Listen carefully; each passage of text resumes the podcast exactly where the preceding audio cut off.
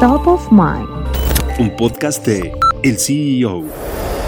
¿Qué hay en el Top of Mind del mercado esta semana? Además de la fama que une a Eva Longoria, La Roca, Elon Musk, Kendall Jenner, Michael Jordan o Adam Levine que todos ellos lanzaron su propia marca de las bebidas alcohólicas mexicanas más famosas en el mundo, el tequila y el mezcal. A la lista de celebridades que han puesto sus ojos en la bebida originaria de Jalisco se suman Jimmy Buffett, Nick Jonas, Rita Ora, el grupo de rock ACDC, George Clooney, marca de tequila que fue vendida a Diageo en 2017 por mil millones de dólares, Daddy Yankee, Carlos Santana y otros. Que estos personajes hayan puesto sus ojos en el tequila no solo por su afición por la bebida espirituosa, también responde a que los famosos quieren una rebanada del pastel que representa. Solo al 2020, el mercado de la bebida elaborada del agave alcanzó los 1.378.5 millones de dólares y esto apenas es el inicio. Se estima que para el 2025 su valor crezca 44% a 1.982.6 millones según cifras y estimaciones de la consultora de mercados Euromonitor Internacional. Alrededor del 30% de la producción de tequila está en manos de famosos con marcas propias estimadas la Cámara de la Industria Tequilera. No obstante, la bebida está dominada por la mexicana Bacel, que controla la marca José Cuervo, seguida por las multinacionales Diageo, Suntory, Brown Forman, dueña de la marca Tequila Herradura, y de la nacional Tequila Supremo, de acuerdo a Euromonitor. Tequila, una bebida con aguante.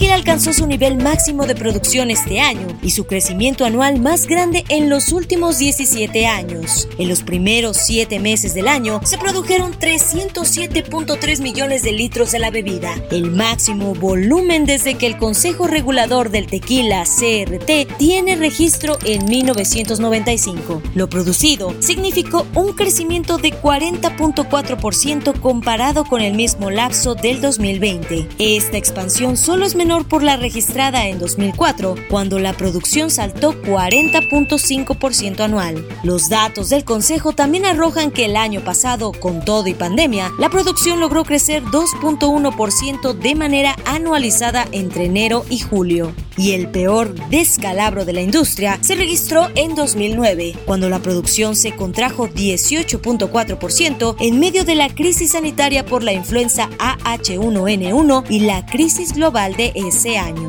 Además, las exportaciones del tequila también alcanzaron su máximo nivel en 26 años, con 189.2 millones de litros que fueron enviados al mundo. En el mismo sentido del crecimiento anual, es el más amplio desde que se tiene registro con 22.8% para los primeros siete meses del año, revelan datos del CRT. Estados Unidos es el principal destino de las exportaciones, pues concretó el 86.2% hasta julio. Otros países como Alemania, España, Canadá o Australia se reparten el resto. Mezcal incipiente.